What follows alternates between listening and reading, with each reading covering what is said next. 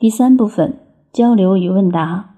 二十五问：如果让一个初中学生来听您的课，哪些范畴会帮助并影响到这样阶段的孩子们？答：很多小孩与生俱来就带着高维智慧。有一年，我从美国旧金山飞回北京，我身边坐了一个八岁的小孩，我们俩聊了一路。话题是多维空间与外星人。我问他：“小朋友，你人生最大的梦想是什么？”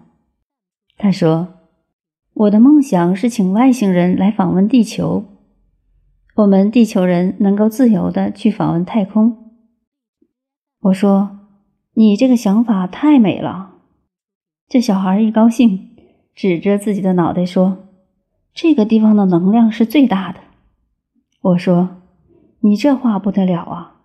爱因斯坦当年就是这么说的。”他特别高兴，拍着他爸爸的肩膀说：“老爸，我们俩说的事儿你不懂。”我去洗手间回来的时候，他爸把我截在路上说：“我儿子真的懂这么多东西吗？我怎么根本听不懂你们在说什么？”我就给他简单介绍这个理论架构。他说：“有道理啊，我怎么没往这方面想过？”后来我下了飞机，在北大开完会以后，当天晚上坐夜车去郑州。凌晨四点，我突然从梦中醒过来。我坐在卧铺上，就写了一个课件，叫《亲子智慧沙龙》，从高维空间认识子女。这里面的概念很简单，就是很多孩子带着与生俱来的高维智慧。我们这些被现代格式化了的父母和老师们，对根须饱满的老山参拿了一把刀就去削，结果削成胡萝卜，不值钱了。其实，我们的早期教育、初期教育，应该学会怎么去呵护。和唤醒孩子们与生俱来的高维智慧，然后在适当的时候，让他学会在这个时空的游戏规则和驾驭工具的方法，贯穿一体后，这个人才是一个完整的、活在现代的，又能够跟自己内在智慧连接的人。因为随着电脑技术的发展，我们把知识全部整理到云上，我们把机器人。制造的比人强悍数倍，那么机器人和云端技术只要一关联，它们之间的搜索架构建构起来以后，可以说大部分人会成为机器人的宠物和奴隶。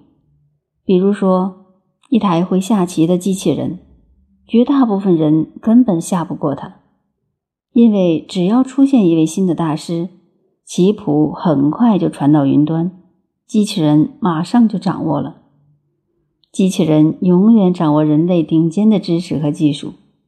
不打通内在高维的人，在未来会成为高科技的宠物和奴隶。所以，我们的现代教育和未来教育一定要从这个角度入手，一定是用宇端技术超越云端技术。宇端就是高维，n 为宇宙，n 趋于无穷大。其实，中学生、小学生，他们听这个比大人理解的通透，因为他们的很多游戏里面带着大量的高维信息。现在很多电影、文艺作品充满了高维描述，孩子们比我们大人更容易接受这些信息。我们这一代人，二十世纪六十代的人，对生命、对科学的认知。大部分都停留在牛顿力学的概念，现在的孩子已经不是了，好多都是带着高维意识来的，他们比我们接触高维信息更容易。